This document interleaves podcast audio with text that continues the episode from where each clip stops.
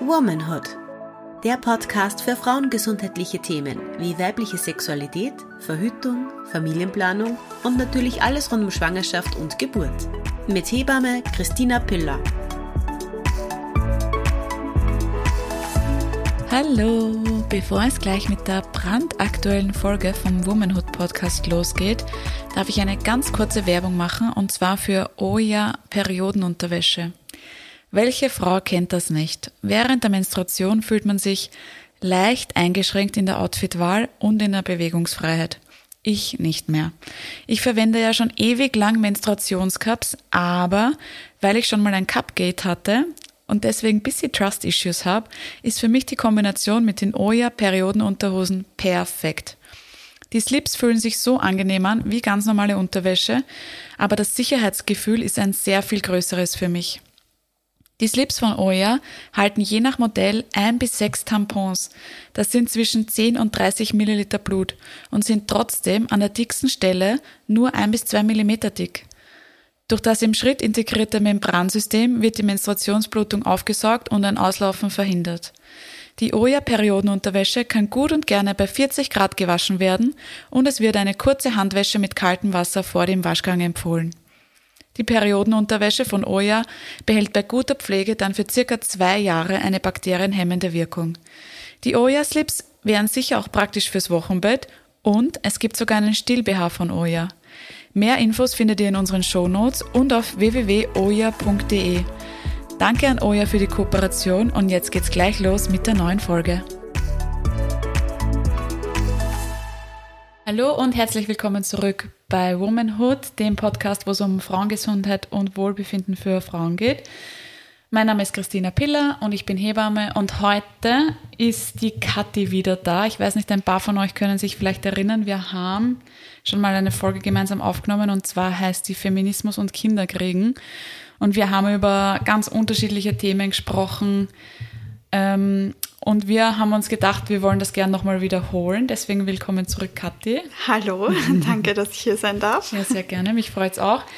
Und wir sind uns noch nicht ganz sicher, wie wir die Folge betiteln sollen. Ich glaube, das wird sich erst herauskristallisieren.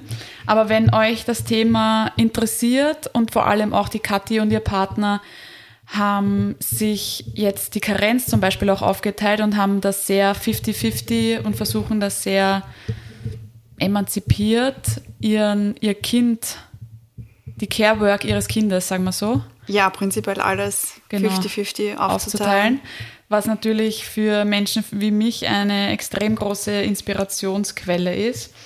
Und wir haben heute vor, dass wir über Körperfremdbestimmung sprechen, die ja schon sehr früh anfängt. Katja war über Körperfremdbestimmung ab Schwangerschaftsbeginn zu sprechen. Und auch zum Beispiel Körpervergleiche in der Schwangerschaft sind ja ganz oft ein Thema. Manche Frauen haben kleine Bäuche, manche Frauen haben große Bäuche und das bleibt ja leider sehr häufig nicht unkommentiert. Und genau, wir werden, glaube ich, einfach mal zum Reden anfangen und ich glaube, wir werden sehr oft abschweifen. Deswegen steht der Name dieser Folge auch noch nicht fest. Aber ich glaube, es könnte sehr spannend und interessant werden, weil die Kathi ist eine sehr große Inspirationsquelle für mich allgemein, was feministische Themen angeht. Oh, danke schön. und deswegen starten wir einfach mal gleich. Die Kathi hat ja schon geboren. Ja. Im Gegensatz zu mir. Und ich kann das alles natürlich nur aus meiner Sicht als Hebamme empfinden oder darstellen oder auch kommunizieren. Und du kannst es halt aus der Sicht einer Frau, die schon mal schwanger war und schon geboren hat, darstellen. Diese Körperfremdbestimmung. Und ich finde, das fängt sehr häufig mit dieser Frage an, mit dieser extrem lästigen Frage, die vielleicht viele Frauen schon mal gehört haben, dieses und wann bekommt ihr Kinder? Weil das ist oftmals eine eher ältere Person, oder, die einem das fragt. Mm, nein, nicht nur. Bei uns war es halt auch viel im Freundeskreis, weil halt schon viele Freunde von uns Kinder bekommen haben. Ähm, ich habe einmal in einem Jahr getrackt, oh wie oft ich gefragt worden bin. War das noch vor der Hochzeit oder nach der Hochzeit? Nein, es war nach der Hochzeit. Mhm. Also wir haben 2017. Das ist ja für ganz viele Menschen ein Trigger. Ja, ja. Für total. diese Frage. Wir waren auch die einzigen von unserem Freundeskreis oder eines der wenigen Paare, die nicht sofort im Jahr nach der Hochzeit schwanger geworden sind. Was für ein Ähm, Luxus. Na, wirklich. und genau, wir haben 2017 geheiratet und ich glaube, ich habe getrackt für 2019, ja. Und ich wurde 2019 18 Mal gefragt, wie es bei uns ausschaut. Das heißt, mehr als einmal im Monat Ich auch gerade wurde ich sagen, darauf angesprochen. das schaffe sogar ich mit meinen Kopfrechenskills mehr als einmal im Monat. Das ist halt, das kann natürlich, ich meine, wir sind froh, dass deine Anamnese ja bland war. Das war die erste Ja. Schwangerschaft. Dein erstes Kind war die erste Schwangerschaft. Das ist ja bei sehr vielen Frauen nicht so. Wir kennen ja mittlerweile alle die Statistik, dass sehr viele Frauen leider öfter schwanger sind, als sie Kinder gebären oder Ja. Kinder haben. Das heißt, diese Frage kann ein massiver Trigger sein. Ja, und ich meine, wir haben bei uns jetzt eben auch sofort geklappt und alles hat gut geklappt. Aber ich hatte zum Beispiel schon total den Stress, dass es nicht beim ersten Mal klappt. Ich glaube auch wegen dieser Frage, Na weil ich mir gedacht habe, oh Gott, was mache ich dann, wenn wenn es nicht klappt und wenn ich dann doch nochmal gefragt werde und was weiß ich was. Und, Ich glaube ähm, auch, dass es viel an der Frage liegt, aber ich glaube auch, correct me if I'm wrong, dass es daran liegt, dass wenige Paare, Menschen, Frauen darüber sprechen, dass sie eventuell eine Schwangerschaft sich nicht äh, glücklich fortgesetzt hat und daraus ein gesundes, glückliches Baby entstanden ist. Punkt eins, das heißt dieses riesige Tabu, mit dem wir noch immer zu kämpfen haben. Und Punkt zwei, dass viele, glaube ich, nicht offen kommunizieren, ab welchem Zeitpunkt sie einen Kinderwunsch hatten. Und dann sagen, also ich meine, das ist auch gar kein Vorwurf oder eine Bewertung. Ich finde, das geht halt auch nur die zwei Menschen was an. Aber ich finde, das kann natürlich dann manchmal als Außenstehende den Blick verfälschen. Ah, die haben gesagt, sie probieren jetzt seit zwei Zyklen und sind gleich schwanger worden. Dass die aber schon ein Jahr oder ein halbes Jahr probiert haben, weißt du, Ja. was ich meine? Ja, Und das, es, das muss ja auch keiner kommunizieren. Das ist, wie gesagt, nur was zwischen den Zweien oder mehreren, die versuchen, ein, ein Kind zu bekommen oder schwanger zu werden. Aber ich glaube schon, dass die Erwartungshaltung, ich glaube, dass das auch viel mit Social Media zu tun hat, wo sich sehr viele Menschen ein sehr glückliches Leben präsentieren und dann hat man vielleicht auch im Real Life den Druck, dass Ja. man ein glückliches Leben und gesundes Leben und sofort schwanger beim ersten Mal Geschlechtsverkehr während meiner äh, fruchtbaren Tage. Ja, und ich, also wir haben es halt auch nicht kommuniziert, sondern es war halt auch unter uns, bis, bis dann halt der positive Schwangerschaftstest war, aber wir haben eben auch nicht gesagt, ja, wir probieren jetzt oder so, weil ich eben auch nicht wollte, dass ich dann jede Woche gefragt werde, und, hat schon geklappt und, Und? ja. Und wie oft habt ihr Sex gehabt? So, ich finde, das ist so eine intime Frage, diese Frage, und wann bekommt ihr Kinder oder probiert ihr schon? Das ist genauso wie wenn ich jemanden nach seinen Favorite Sexpositionen frage. Ja. Das wird dir ja im Traum nicht einfallen, dass du die Person fragst. Und in welcher Position habt ihr so meistens Sex? Ja. Aber wie kommt man darauf zu fragen, und wann bekommt ihr Kinder? Vielleicht hat diese Person, die gefragt wurde, schon dreimal eine Schwangerschaft hinter sich, die sich nicht glücklich fortgesetzt hat. Ja. Und fängt jedes Mal, nachdem sie diese Frage gefragt worden ist, daheim zum Weinen an. Das finde ich, also das ist eben ein ganz, ganz großes Thema. Und das andere, was mich halt auch so genervt hat, weil sich in dem Jahr, wo ich so oft gefragt worden bin, beruflich wahnsinnig viel bei mir getan hat. Aber es zählt ja nicht als Erfolg, Kathi. Genau. und das war das. Also es, es ging eigentlich nur um das und nicht darum, was ich lese oder was ich arbeite oder was ich beruflich geschafft Ja, habe, genau. sondern halt nur, wann ist da endlich was in deinem Bauch und wann hast du endlich deine Rolle als Frau Ja, in wirklich. dieser Wann Gesellschaft verwendest du deinen Körper erfüllt? endlich so, wie du ihn verwenden solltest? Das, Ja. was du die Jahrzehnte davor gemacht hast, das war ja eigentlich nur just for fun. Ja, Jetzt stimmt. komm mal back to the roots und jetzt krieg endlich mal ein Kind. Finde ich massiv problematisch. Würdest du diese Frage schon als Körperfremdbestimmung einschätzen? Ja, oder irgendwie der Beginn davon zumindest. Ich finde dann auch zum Beispiel, was ich schon Körperfremdbestimmung fand, dass das mit dem Alkohol dann dazu gekommen ist. Also wenn ich dann mal keinen Alkohol getrunken habe oder so, dass dann auch irgendwie Kommentare gekommen sind. Und das finde ich, das finde ich ist Körperfremdbestimmung, weil dann muss ich mich jetzt erklären, warum ich jetzt gerade keinen Alkohol trinke. Oder dann ich habe mir dann, wie ich dann schwanger war, total Sorgen gemacht. Mhm.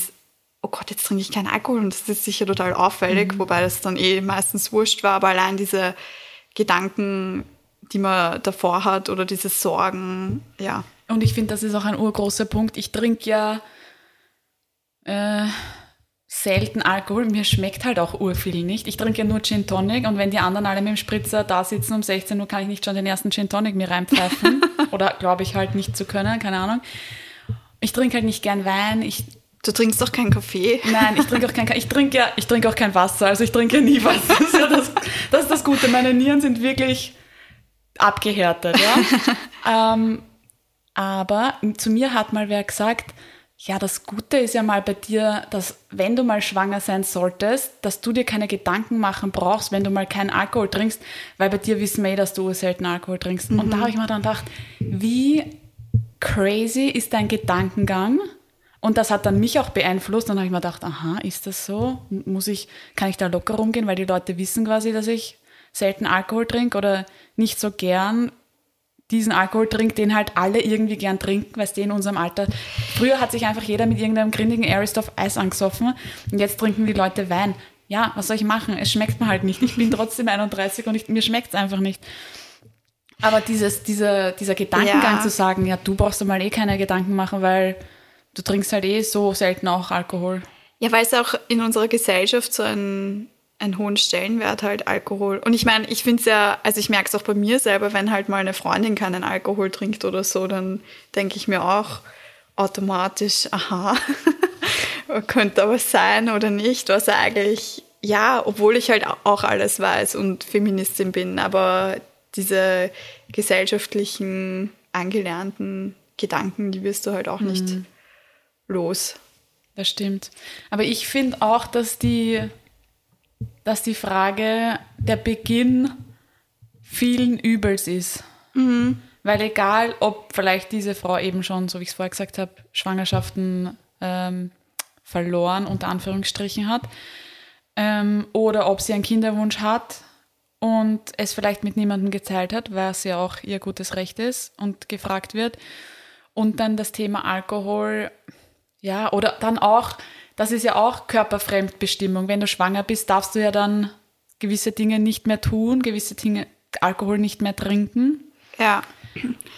Ich meine, es hat ja alles auch, ist natürlich seine Berechtigung, aber es ist trotzdem der Frau, der, also der Körper der Frau. Ich kann mich erinnern, zum Beispiel, wie ich schwanger war, war ich in, habe ich mir einen Kaffee geholt in einem Café und äh, die Frau, die mir den Kaffee gemacht hat, hat gefragt, koffeinfrei?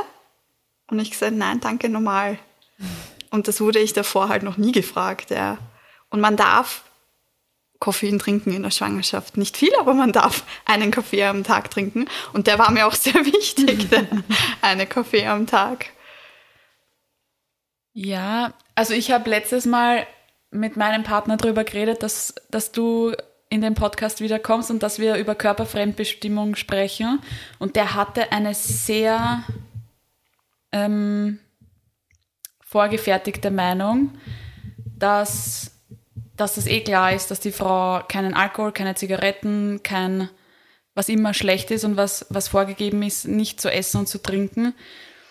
Und prinzipiell, ich meine, ich bin medizinisches Personal, natürlich sehe ich als medizinisches Personal das auch so, dass Alkohol und Zigaretten in der Schwangerschaft fürs noch ungeborene Kind, das abhängig ist von, deinem, von deiner Versorgung oder von der Versorgung der Schwangeren, ähm, dass das schädlich sein kann. Und dazu gibt es ja auch massiv viele Studien, keine Diskussion. Aber ich sehe es halt trotzdem so, dass das die Entscheidung der Frau ist. Also, und er hat das, er hat das ganz, weißt du, was ich meine? Mhm. Ganz. Und ich wollte da gar nicht Advocatus Diaboli spielen oder so und ihn triggern, sondern ich habe einfach nur gesagt, ja, ich sehe, ich sehe, wie du also ich verstehe, wie du es siehst, aber es ist ja trotzdem die Entscheidung der Frau. Ja, aber da geht es ja ums Kind. Ja, eh. Aber er war da sehr strikt und sehr, und ich so, ja, und das sage ich der Kathi und dann werde ich das mit der Kathi besprechen, was du gesagt hast. Ja, besprecht das. die Kathi wird vielleicht eine andere Meinung haben als du. Puh, ja, schwierig. Also ich, ich meine, man kriegt ja sowieso diese ganzen, oder man kriegt ja schon von ganz früh an gelernt, in der Schwangerschaft sollst du keinen Alkohol trinken und bla bla. Also ich muss sagen, ich war auch da sehr strikt. Aber ich glaube, weil ich auch gewusst habe, wenn ich da irgendwo mal eine Ausnahme mache und einen, einen Schluck Sekt oder so trinke, dann weiß ich halt nicht, wo es aufhört, sozusagen bei mir. Deswegen war ich doch wirklich. Bei der Flasche. Na, das war ein Spaß. War ich da auch ganz strikt, aber ich, ich habe auch Freundinnen gehabt, die dann gesagt haben, ja, sie trinken keinen Alkohol, aber sie schauen jetzt nicht bei jeder Schokolade nach, ob da eh ja kein Alkohol drinnen ist und diese Geschichten. Oder dieses eben, was für mich ja ganz neu war, dass man manche Käsesorten auslassen soll und nicht essen soll. Mhm. Und da gibt es auch die, die sagen, ja, bei der ersten Schwangerschaft waren es noch ganz streng und bei der zweiten dann nicht. Und eben, das sind alles die eigenen Entscheidungen. Ja, und ich finde natürlich Zigaretten und Alkohol ist immer an vorderster Front, aber dann diese ganzen anderen Sachen, Salami, nicht pasteurisierte Milch, Käse, aber da denke ich mal, das redet dann keiner mehr. Es redet jeder von Zigaretten und Alkohol. Da gibt es aber noch so viele andere Sachen, die ja. auf der verbotenen Liste stehen und wo einfach jede Frau selber ihre Entscheidungen tagtäglich treffen muss. Ja, und das ist eigentlich ganz schön viel, habe ich mir dann gedacht, weil es war auch eben ins Restaurant gehen, dann hast du halt genau schauen, okay, sind da jetzt rohe Eier oder ist da jetzt rohes Fleisch oder mhm. eben dieser Käse oder so irgendwie. Also man hat dann eh die ganze Zeit irgendwie aufpassen müssen und schauen müssen. Ich meine, zum Teil war es dann eh wurscht, weil ich war 2020, also im Frühjahr 2020 eh schwanger, also eh nicht im Restaurant, aber ja, ich muss sagen, da war eh mein Gynäkologe ganz cool, weil, also ich liebe Eier. Ich esse fast jeden Tag ein Frühstücksei. Und ähm, ich ihn dann gefragt habe, ach, und wie darf ich denn jetzt meine Eier essen? Und er einfach darauf gesagt hat, so wie sie wollen. Und das war irgendwie schon einmal eine gute Erleichterung. Ja, und bei den Eiern, bei den Salmonellen ist es ja so, wenn man Salmonellen hat, ist es ja nicht schädlich für das Kind. Es ist einfach Nein, allgemein ist anstrengend extra, für den Körper. Ja, genau. ja. Es ist extrem anstrengend, das stimmt. Wie hast du es dann in der Schwangerschaft empfunden? Ähm, ja, ich muss sagen, es ging, weil eben ja auch Lockdown und ich nicht so viele Leute gesehen habe. Vor allem, wie mein Bauch dann gekommen ist, haben wir eben nicht so viele Leute gesehen. Ich kann mich nur zum Beispiel auch an eine Szene erinnern, da habe ich die ganze Wohnung von oben bis unten geputzt, weil Lockdown war und ich nichts zu tun hatte. und da wollte ich halt auf so einen Stockerl draufsteigen und die oberen Fenster putzen und da hat mein Partner dann schon gesagt, na, du steigst jetzt sicher nicht drauf und dann mache ich das halt. Ähm, ja, war halt in dem Moment auch eigentlich eine Körperfremdbestimmung, weil ich halt auf das Stockerl draufstellen wollte. Aber wenn er sagt, er putzt, dann sage ich halt jetzt auch nicht nein. ich habe sofort alles fallen, fallen lassen und bin auf die Couch gegangen. Und sonst finde ich, waren es einfach sehr, sehr viele Fragen. Und was auf jeden Fall auch dazu gekommen ist, dass wir uns das Geschlecht nicht äh, haben sagen lassen und auch die Namen. How dare you. auch die Namen geheim gehalten haben. Und das war zum Beispiel für meine Eltern, glaube ich, schon sehr schwer, weil die halt unbedingt wissen wollten, was es wird und wie der Name ist. Und dann haben sie auch bei jedem Ultraschall so, sieht man da jetzt was, sieht man da jetzt was? Ähm, na, man hat nichts gesehen. also es war dann wirklich eine Überraschung, so wie wir es wollten, Gott sei Dank. Und das finde ich halt auch immer so, ich meine, es machen schon immer wieder Paare, dass sie sich dafür entscheiden, das Geschlecht des Kindes nicht zu erfahren in der Schwangerschaft. Und ich merke das dann bei der Geburt, weil wenn ich eine Frau betreue, dann fängt das natürlich an einmal mit Smalltalk. Und hallo, ich bin die Christina, bla bla, ich bin eure Hebamme und wisst schon, was wird. Oder weißt du, man fängt halt irgendwo an, mit der Frau zu connecten oder zu bonden. Mhm. Und das ist schon oft eine Frage, die ich stelle, einfach aus Interesse. Und wenn dann die Paare sagen, na, also es wird eine Überraschung, dann freue ich mich immer ur, weil ich finde das halt mega cool. Vor allem, weil nach der Geburt es vollkommen wurscht ist. Das Kind ist da und das Kind ist 10 Minuten da, 15 Minuten da, 20 Minuten da und dann auf einmal schaut mich einer der beiden an und sagt, und ist ein Bub oder ein Mädchen? Und ich habe in der Sekunde oder in der Minute der Geburt ja ganz andere Sachen zu tun. Ich als Hebamme, man entwickelt das Kind, man schaut vielleicht kurz auf die Uhr, was ich oft vergesse. dann stimuliert man das Kind, schaut, ob sich das Kind gut adaptiert. Dann vergibt man diesen einen fünf und zehn Minuten Abgar. Also es ist sehr busy, sage ich jetzt mal. Und da mhm. habe ich nicht die Zeit, auf die Geschlechtsteile des Kindes zu schauen. Und dann kommt diese Frage, finde ich, immer sehr, sehr spät. Und ich finde gut, dass die Frage oder oftmals sehr spät kommt, weil daran sieht man, wie wurscht es ist. Ja. Das Baby ist da, das Paar ist komplett überwältigt. Ähm, und es ist einfach immer so lustig, weil sie mich dann fragen und ich so, ich, ich weiß es ja auch nicht und sie sollen einmal schauen und dann wurschteln sie da so herum und, und schauen eben, was es ist und es ist einfach immer so ein süßer Moment und natürlich hat jede Frau, jedes Paar das Recht, das selber zu entscheiden, aber ich finde, es ist einfach witzig, wie, wenn man dann sieht, dass eigentlich gar nicht relevant ist. Ja. Aber man muss es immer dazu sagen bei den ja. Untersuchungen und so. Also ich habe echt jedes Mal davor gesagt, nein, bitte nicht. Mein Gynäkologe hat sich eh auch groß aufgeschrieben. Ich glaube, er hat sich ehrlich gesagt auch einmal verplappert, aber das habe ich dann über überhört. Also, weil ich, ja, nein, also ich habe es echt nicht gewusst. Ähm, aber ja, man muss es halt immer dazu sagen. Und dann war es trotzdem umso schöner, wie ich selber schauen konnte, was es geworden ist. Und ja, und eigentlich ist es ja auch so wurscht. Und wann seid ihr drauf gekommen, dass ihr es nicht wisst? Gleich nach der Geburt? Na, ja, es war eigentlich relativ früh, weil, also ich habe im äh, Gebärhocker geboren und ähm, meine Hebamme hat ihn aufgefangen und dann habe ich ihn halt genommen und gleich auf die Brust äh, mir gehalten und sie hat dann so gesagt beim Weggehen, na, ich habe nicht geschaut oder so irgendwie. Und dann habe ich mir gedacht, ah ja, und dann habe ich ihn so kurz weggehalten und gesehen, ah. und dann habe ich gesagt, es ist ein und halt seinen Namen gesagt. Und ähm, also wir haben es eigentlich eh relativ gleich gewusst. Aber ja, in dem Moment, ganz ehrlich, ich war so froh, dass diese Schmerzen gerade vorbei waren. Mir war auch wurscht, was da jetzt rauskommen ist. Hauptsache es ist draußen. Mein Mann hat ja hinter mir schon äh, geweint und war emotional. Ich habe ich hab, hab ihn einfach nur gehalten und habe gedacht, oh mein Gott, Gott sei Dank ist das jetzt vorbei. Und sicher nie wieder. ja, das sagen ur viele. Und wenn ich dann zur Verabschiedung manchmal sage, wenn die Frauen aus dem Kreis entlassen werden, ja, bis bald, und sagen ur viele, na, nie wieder.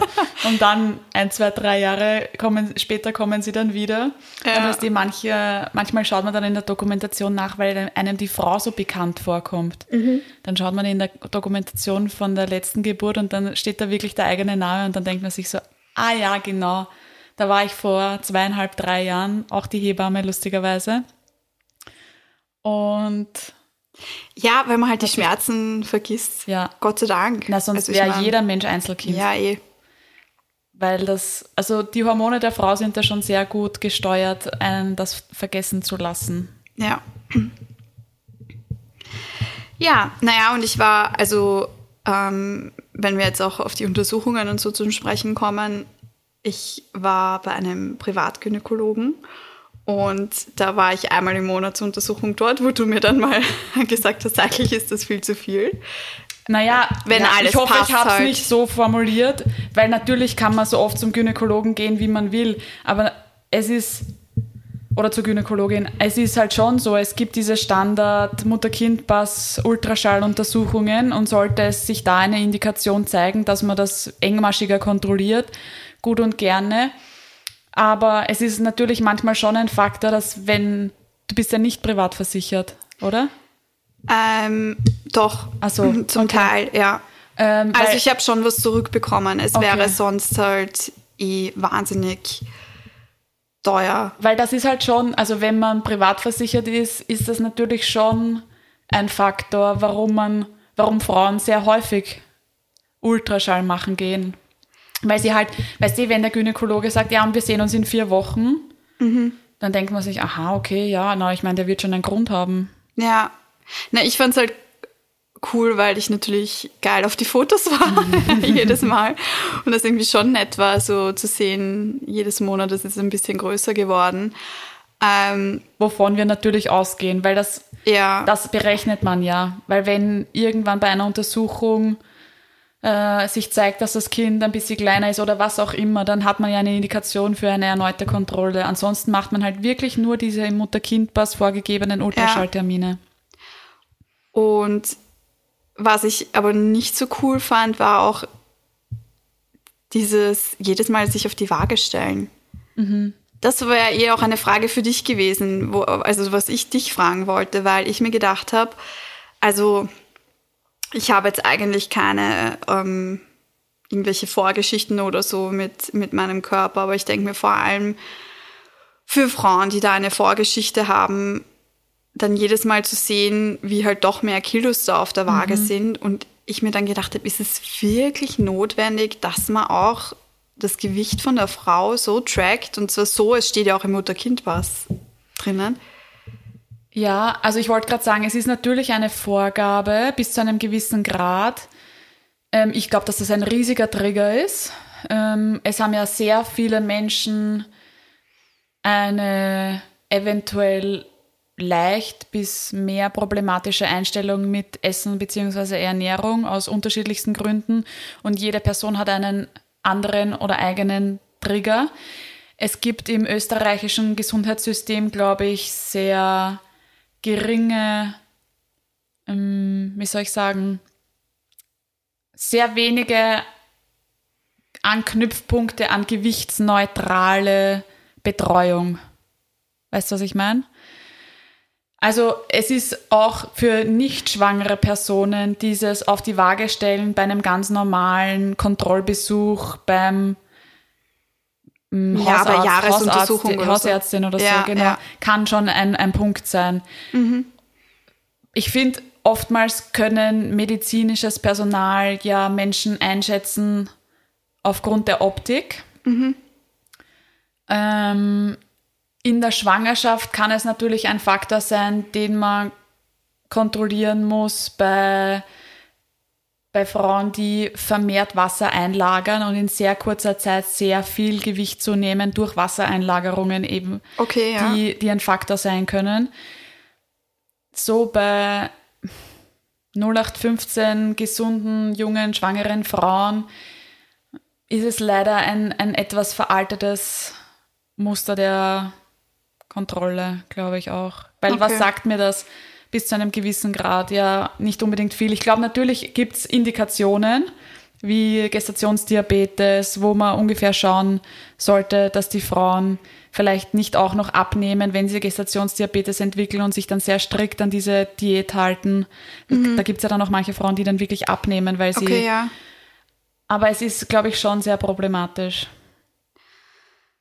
Ja, also wenn man es, du meinst problematisch, wenn man es kontrolliert oder wenn man es nicht kontrolliert? Nein, es kann sehr problematisch sein für die Frauen, wenn die, nicht, die so, sich so die, kontrolliert fühlen. Ja. Oder für die das vielleicht ein Trigger ist aus, aus früheren Zeiten. Ja. Und das gerade versuchen, in den Griff zu bekommen. Ich habe ja deinen Buchtipp damals gelesen, nämlich Give Birth Like a Feminist. Of course, ja. Äh, sehr große Buchempfehlung übrigens. Mhm. Gibt es aber leider nur auf Englisch bis jetzt. Ich glaube, ja. Ähm, und da fragt sich eben die Autorin, diese ganzen Sachen, ist das wirklich notwendig, dass man das kontrolliert, dass man das kontrolliert? Und das habe ich mich dann halt auch immer wieder gefragt im, im Zuge der Schwangerschaft ähm, und eben dann auch unter der Geburt oder halt vor der Geburt, über die Geburt dann weil ich mir auch zum Beispiel gedacht habe, also was ich wahnsinnig schrecklich fand, war eben diese, diese Diabeteskontrolle, mhm. wo du dieses Zuckerwasser auf mhm. nüchternen Magen trinkst, weil mich jetzt dort auch zusammenkaut, also mhm. ich wäre dort fast umgekippt.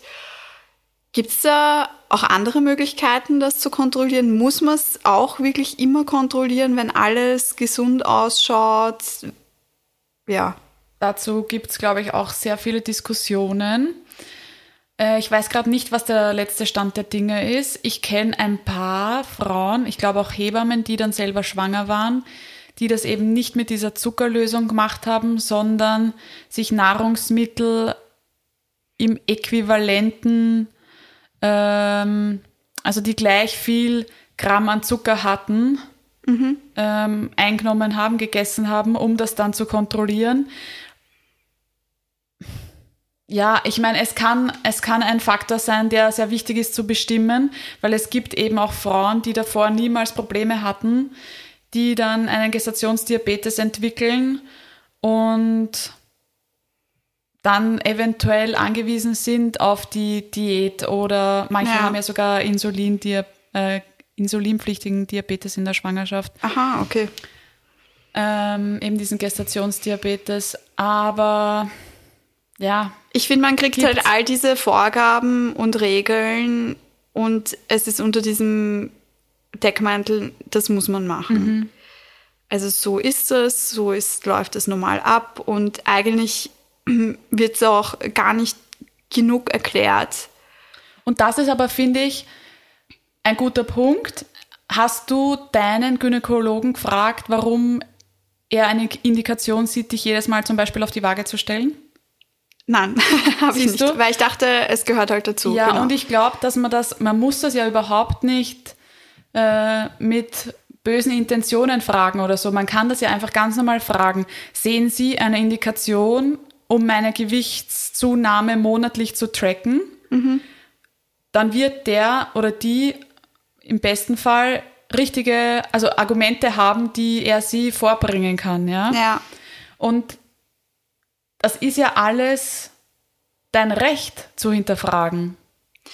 Genau. Du kannst das ja auch ablehnen. Ich bin medizinisches Personal in einer Klinik, kann ich oder auch wenn ich Privatfrauen betreue, wenn mich eine Frau was fragt, kann ich ihr was empfehlen, was sie tun kann gegen eine Beschwerde in der Schwangerschaft oder Medikamente, die sie eventuell einnehmen kann oder auch in der Klinik, wenn man was vorgibt an Medikamenten. Ich kann es vorgeben, aber ich bin nicht die Exekutive. Mhm. Ja, ich, ich kann es empfehlen als medizinisches Personal, ob die Frau das dann auch so macht oder nicht, ist das ihre, ist ihre Entscheidung. Aber ja. es ist schon, glaube ich, sehr häufig ähm, das Wort, das Gesetz für viele Frauen und ich würde mir wünschen, dass Frauen alles hinterfragen, was ich empfehle weil ich mache das ja nicht aus Spaß. Ich habe die Argumente und es, ich fühle mich auch nicht angegriffen dadurch, wenn mich wer fragt, okay, und warum soll ich das machen? Zum Beispiel unterschiedliche Positionen unter der Geburt. Mhm. Ich moderiere mich ja unter der Geburt selber. Ich glaube, es ist teilweise für manche, letztes Mal hat eine Frau zu mir gesagt, ich muss das nicht wissen. Mhm. Und ich habe es urlustig gefunden, weil ich wollte gerade das ganze Szenario nochmal wörtlich erklären, weil sie vielleicht nicht alles aus ihrem Sichtpunkt mitkriegt. Ja. Und sie hat dann gesagt, ich muss das nicht wissen. Und ich so, sehr gut, dass du sagst, weil ich, du weißt mittlerweile, wir haben jetzt zehneinhalb Stunden gemeinsam gearbeitet, dass ich alles moderiere, was ich mache. Und sie hat da definitiv ihre Grenze aufgezeigt, die ich ja nicht wissen kann. Ja. Dann habe ich eben aufgehört mit meiner Moderation. Ähm, aber bei den unterschiedlichen Positionen, die man einnehmen kann unter der Geburt, die auch ein sehr großer Faktor sein können, damit sich das Baby richtig in den Geburtskanal bzw. durchs Becken durchdrehen kann, sage ich, wir machen jetzt die Position, weil ich habe bei der letzten vaginalen Untersuchung gespürt, dass das Kind so oder so drin liegt. Deswegen würde ich empfehlen, dass man diese Position macht oder mhm. dass sie diese Position einnehmen. Wenn dann die Frau sagt, pff, nein, die Position ist ganz arg unangenehm für mich, na dann find mal eine Alternative. Aber wenn sie das gar nicht hinterfragt, dann erklären das vielleicht auch manche nicht. Ich erkläre halt wirklich alles durchgehend. Mhm. Und vielleicht ist das auch manchen zu viel.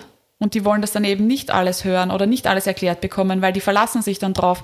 Aber wenn es, finde ich, das Bedürfnis einer Frau ist, etwas nachzufragen, dann sollte man sich immer so fühlen, als könnte man nachfragen. Ja, und sich trauen. Weil ja. ich finde, wir haben auch irgendwie so, oder ich zumindest, habe so angelernt bekommen, uh, was das Arztpersonal sagt, darauf muss man hören und das ist das letzte Wort. Und irgendwie diese Autorität ähm, darf nicht in Frage gestellt werden. Und ich glaube, dass das eben dadurch, dass es der eigene Körper ist, ähm, schon wichtig ist, dass man dann nachfragt und fragt, ob Sachen wirklich notwendig sind und auch weiß, dass man Optionen hat. Das ist ja das. Ich glaube, dieses ganze Geburten in Serien und was weiß ich was. Also ich habe auch immer die Vorstellung gehabt, ja, da sitzt man dann da auf diesem gynäkologischen Stuhl oder im Bett und ähm, presst und der Arzt fängt das Baby auf und hilft natürlich ganz, ganz viel mit und eigentlich bringt der Arzt das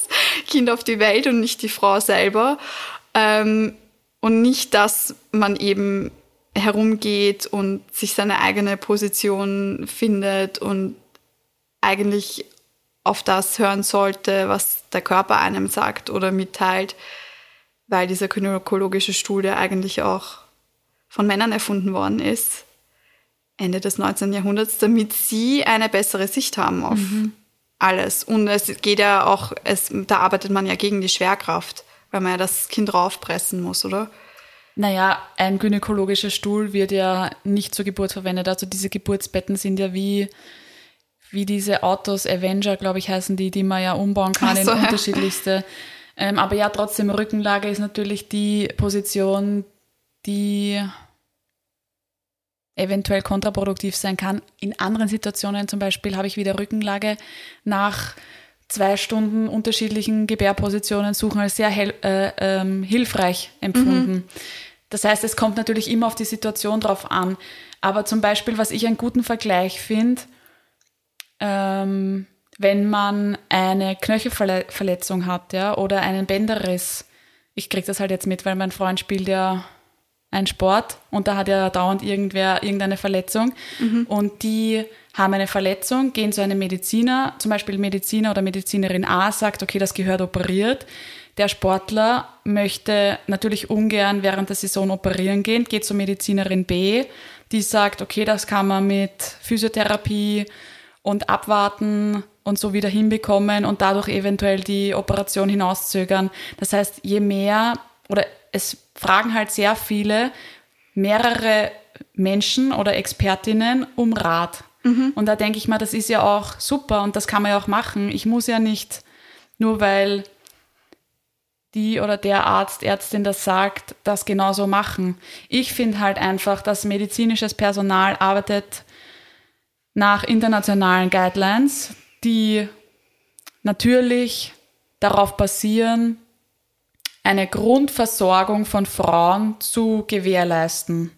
Das heißt zum Beispiel, wenn man zehn Tage nach dem Termin noch schwanger ist, wird man in den meisten Häusern medikamentös eingeleitet. Ja, aber in Österreich, in, genau, in, in den nordischen Ländern erst ab 14 Tagen. Genau. Und das ist halt in Österreich der Standard. Ja. Aber natürlich kann ich, wenn ich am zehnten Tag nach dem Termin noch schwanger bin, mit dem Arzt oder der Ärztin, die mir gegenüber sitzt und sagt, so, Sie werden jetzt aufgenommen zur Einleitung, sagen, okay, war das heutige CTG gut? Ja. War der heutige Ultraschall gut? Ja. Dann kann der oder die mich aufklären, informieren aber ich kann genauso gut oder die, die Schwangere hat genauso gut das Recht abzulehnen. Da muss man dann vielleicht einen Revers unterschreiben, weil der Arzt oder die Ärztin empfohlen hat, dies oder jenes zu tun und die Frau sagt, nein, sie möchte das nicht. Sie möchte zum Beispiel am nächsten Tag eingeleitet werden oder wie auch immer. Das heißt, ich würde es schon gut finden, das zu hinterfragen und ich würde mir erwarten von Frauen, dass sie alles, was ich sage, hinterfragen, weil da geht es ja um den eigenen Körper, da geht es um die Schwangerschaft und da geht es ums Kind. Und das hab, da habe ich als Frau das Recht zu hinterfragen, warum, was, wann. Wenn das ein legitimer, eine legitime Antwort ist, wenn das eine gute Argumentation ist, die für mich einleuchtend ist, ja, dann kann ich das machen oder ich kann trotzdem sagen, danke für die Information, ich würde gern trotzdem morgen kommen. Ja. Aber, Aber das machen die wenigsten. Ja, weil man es halt auch einfach mal wissen muss, dass und man muss es sich trauen. Genau, und man muss es sich trauen und deswegen und man hat aber auch, Entschuldigung, dass ich dich unterbreche, man hat natürlich dann auch sehr viel Verantwortung, wenn man diesen Revers unterschreibt und ich glaube schon, dass das sehr angsteinflößend ist, ja. weil zu sagen, nein, ich möchte das nicht und dann aber diese Eigenverantwortung auch präsentiert zu bekommen mit dem Revers, wo dann jemand sagt, okay, ich verstehe, dass Sie das nicht möchten. Ich muss Sie bitten, diesen Revers zu unterschreiben, wo ich jetzt draufschreibe, ich habe XYZ empfohlen, die Frau lehnt das ab, dann bräuchte ich bitte hier ihre Unterschrift. Und ich glaube, dass das schon natürlich nochmal was macht und das kann ich auch sehr gut nachvollziehen. Ich möchte damit nur sagen, dass jede Frau, jeder Mensch das Recht hat, zu hinterfragen sich das erklären zu lassen, auch ein zweites Mal. Ich finde, manchmal reden wir sehr routiniert, sehr schnell und vielleicht auch in Begriffen, die nicht jeder sofort versteht. Und Also wir mussten zum Beispiel auch einen unterschreiben, weil wir ähm, nicht gefolgt habt. weil wir im Krankenhaus ähm, waren und ähm, er eben im Krankenhaus auf die Welt gekommen ist und wir wollten dann nach Hause gehen. Und bei uns war es aber so, also wir haben uns das auch ganz lang vorgenommen gehabt, dass wir Ambulante wir wollten Entlassung. ambulant gehen, genau. Und es war ja auch noch immer Corona, das heißt, ähm, mein Partner hätte auch nicht mit übernachten dürfen. Und bei uns war aber das Fruchtwasser schon verfärbt und nach EU-Richtlinie müsste man dann eine Nacht noch zur Beobachtung bleiben wegen Infektionsgefahr. Und ich habe mir das aber eben mit meiner Hebamme ausgemacht Ich gehabt. wüsste und gar nicht, dass das eine EU-Richtlinie ist. oder österreichlich Richtlinie. Ich glaube, die, die Kinderärztin dort hat nämlich irgendwie Okay. gesagt, sie wissen aber schon nach der und der Richtlinie. Okay. Ja. Und ich habe mir das aber mit meiner Hebamme ausgemacht und sie hat uns eh gesagt, auf was wir achten müssen und sie hat gewusst, wir wollen gerne nach Hause. Und sie kommt ja die ersten fünf Tage bei ambulanter Entlassung zu euch. Genau, sie war ja dann eh gleich am, Jeden am, am nächsten Tag äh, um, um 12 wieder da oder Mhm. so. Und ähm, sie ist dann eben mit mir rauf zu der Kinderärztin und dort habe ich das dann unterschrieben. Mhm. Aber ich glaube, wenn ich auch sie nicht an meiner Seite gehabt hätte, die mich da eben unterstützt in meiner Entscheidung, wäre es nochmal viel, viel schwerer gewesen, weil ich Ja. meine, ich habe gerade ein Kind geboren. Wie Also- soll ich jetzt für mich sprechen in der Situation, wo ich so eine große Belastung oder nicht nur für mich, das war auch, Auch. der erste Moment, wo ich für jemand anderen Mhm. eigentlich sprechen musste. Das allererste Mal die Verantwortung für ein, ein Menschenleben habe und ja. Auf jeden Fall. Und da finde ich, ich versuche immer natürlich beide Seiten zu verstehen. Ich verstehe dich urgut, du hast vaginal geboren, deinem Kind geht's gut, du möchtest nach Hause gehen, du hast eine Hebamme, mit der ausgemacht ist die ambulante Betreuung. Und ihr habt euch vorbereitet, ihr seid eigenverantwortlich. Natürlich verstehe ich auch die Ärztin, die sich absichern muss und die diesen Revers unterschrieben braucht, weil sie eben in dem System Krankenhaus arbeitet. Und ähm, weil natürlich ein Infektionsrisiko besteht. Ja. Das heißt, ja, es ist, es ist schwierig. Und ich glaube, das muss man dann eben auch immer ganz individuell entscheiden, weil es kommt eben Fall. einfach drauf an. Uns ging es allen gut. Wir wollten nach Hause. Ich wusste, es geht mir zu Hause viel, viel besser, als wenn ich im Spital, also nichts gegen Spitäler. Für manche ist zum Beispiel, ist es im Spital viel Du besser. redest auch nur für dich, genauso wie ich nur für mich rede, ja. Genau. Das verstehe ich. Also, Ähm, und für uns hat super gepasst. Und ähm, ja, man muss sich da eben in dem Moment trauen und das machen. Und auch okay, wenn man sich dann doch nicht traut. Voll, dann ich, doch ich glaube, dass das, ich glaube, dass das wirklich extrem schwer ist. Und ich finde eben, also ich weiß ja ganz viel eben durch dich, danke Christina. Noch Ich einmal. rede ja kaum mit meinen Freundinnen privat über irgendwas anderes. Dieses Wissen, Wissen ist Macht. Und das Mhm. hast du mir immer gesagt, sei auf alles vorbereitet.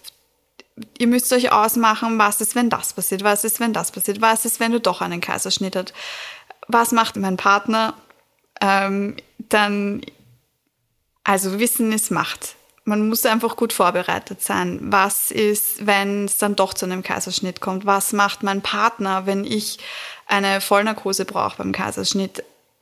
Darf der dem Baby dann schon, also darf, man Haben wir uns das- ausgemacht, genau, dass wir dem haben wir Kind uns ausgemacht, geben? dass wir dem Kind ein Flascherl geben? Geht's sich trotzdem noch aus, bis ich dem Kind die Brust anbieten kann und, und, und. Und gleichzeitig ist man auch in diesem ähm, Krankenhaussystem drinnen, wo dann Sachen so schnell passieren, dass du gar nicht reagieren kannst. Ich weiß nämlich noch, du hast zu mir gesagt, überlegt euch, ähm, weil manche Kinder kriegen so eine Zuckerlösung, überlegt euch das, ob ihr wollt.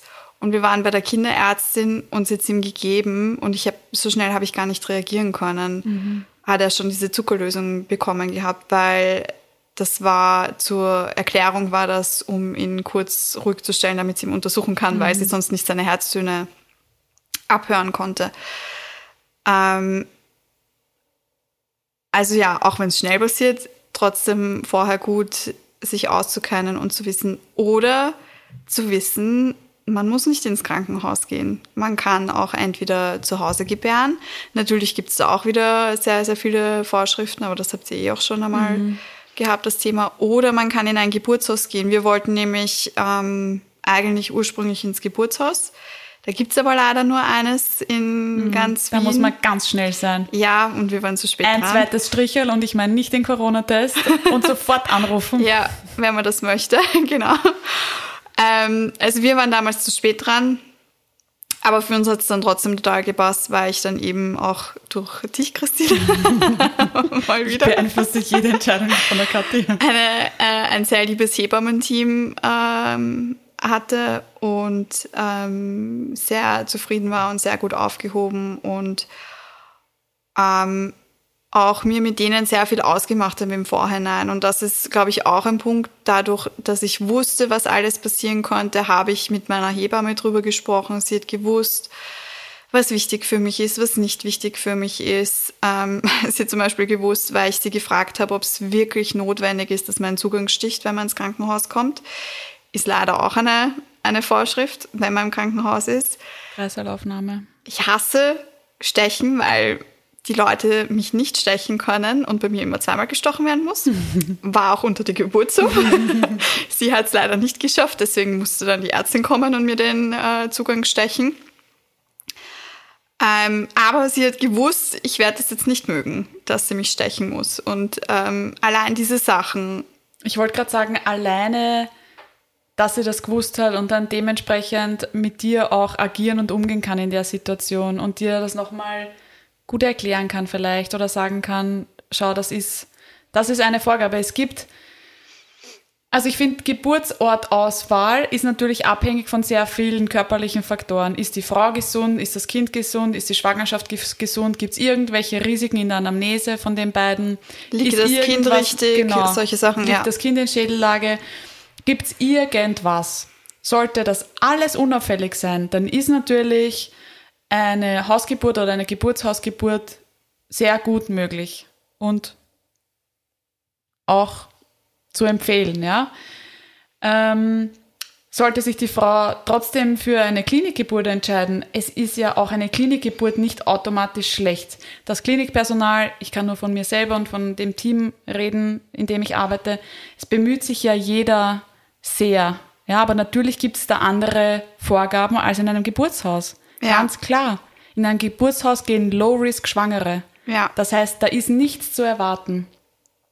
In einer Klinik gibt es gewisse Regeln, zum Beispiel eben auch den Venenzugang bei Kreislaufnahme oder dann im Verlauf, je nachdem, wie man sich das dann ausmacht oder aushandelt, ähm, die einfach eingehalten werden müssen. Und was in einer Klinik natürlich schon auch ist, ein Kreisel ist ein, kann ein akut, ein Intensivbereich sein in einer Notfallsituation einen Venenzugang zu stechen, kann dir dann halt auch noch ein bisschen Zeit wegnehmen, die du vielleicht nicht brauchen würdest, wenn der schon liegt, vor allem bei einer Person, die eh schwer zum Stechen ist.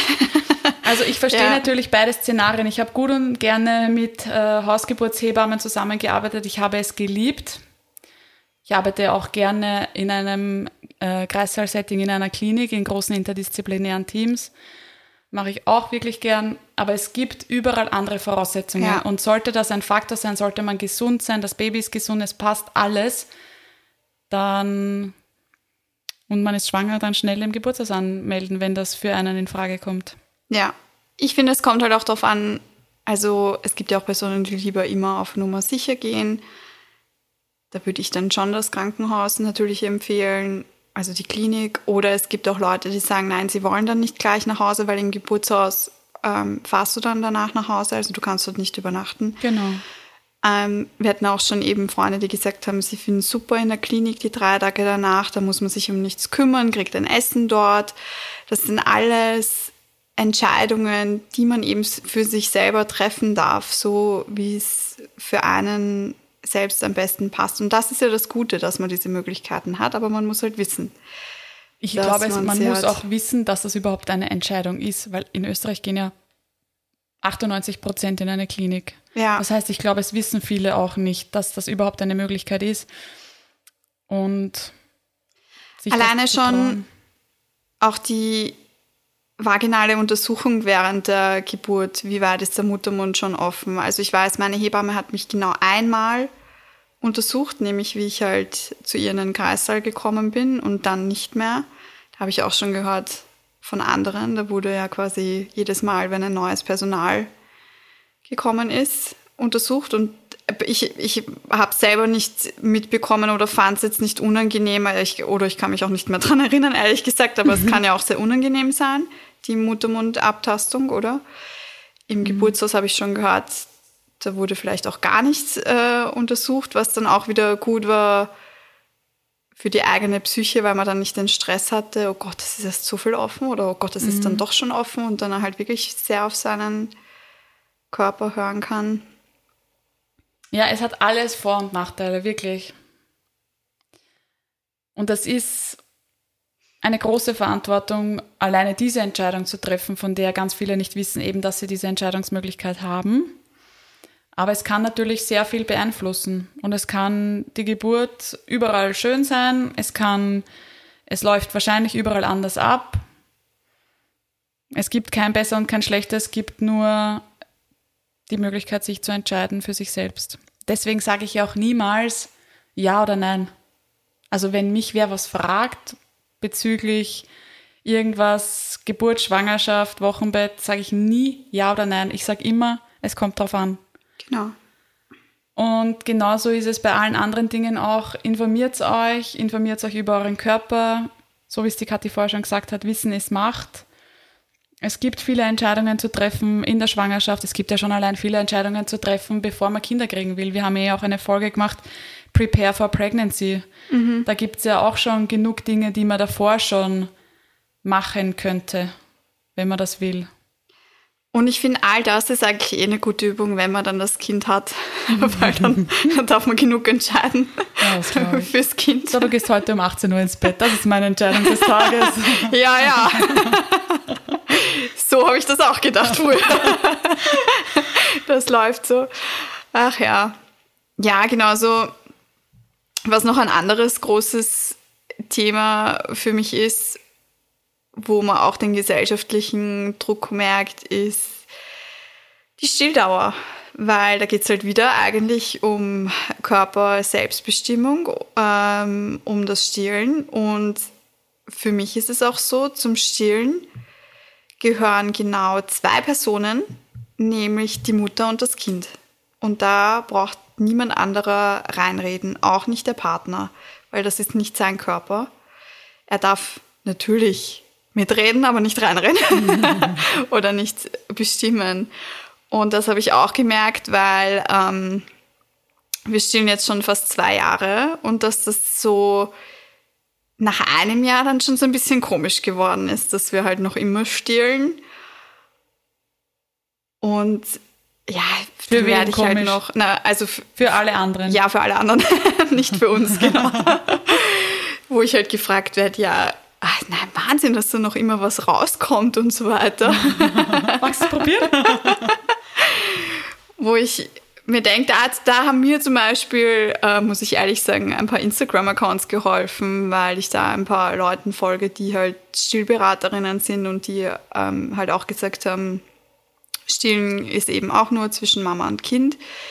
Stillen ist Angebot-Nachfrage. Solange eine Nachfrage ist, wird es auch ein Angebot geben. Mhm. Und das ist, finde ich, auch ein ganz, ganz intimes Thema. Ähm, mein Bachelor-Arbeitsthema war Stillen in der Öffentlichkeit, weil ich finde, das war immer schon so extrem kontrovers.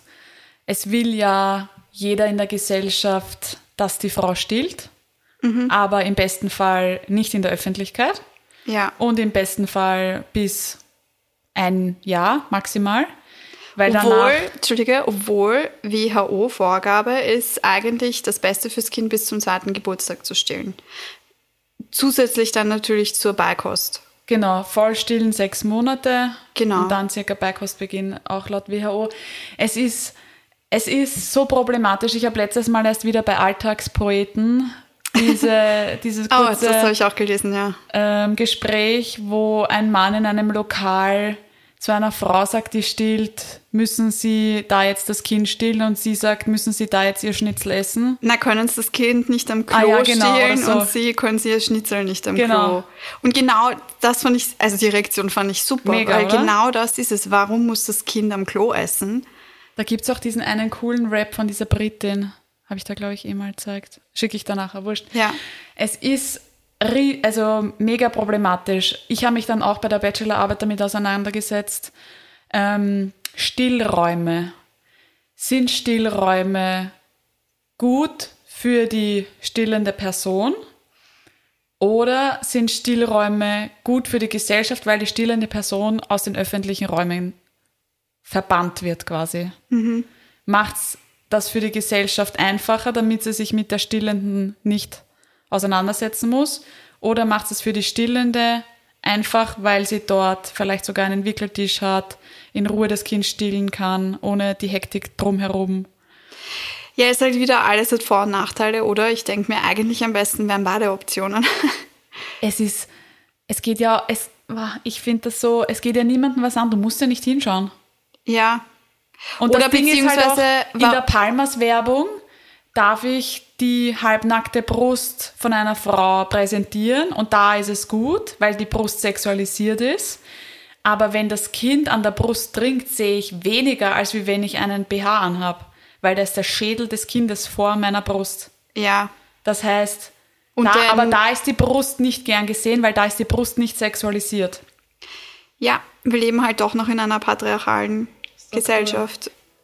Ich glaube, wir haben's. Wir sind eh wieder sehr ausgeschweift. Gut dabei gewesen. ähm, wir bedanken uns für eure Aufmerksamkeit. Wir freuen uns über jegliches Feedback. Wir haben ja jetzt zwei Wochen Rhythmen mit dem Podcast. Das heißt, die nächste Folge kommt übernächsten Montag online, überall da, wo es Podcasts gibt. Also auf Spotify, auf Apple Podcasts und als RSS-Feed. Wir freuen uns über Feedback unter womanhood.reported.com.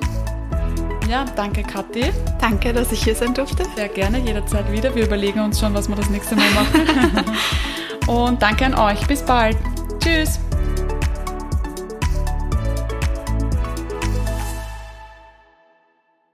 Dieser Podcast wurde produziert von WePoddit.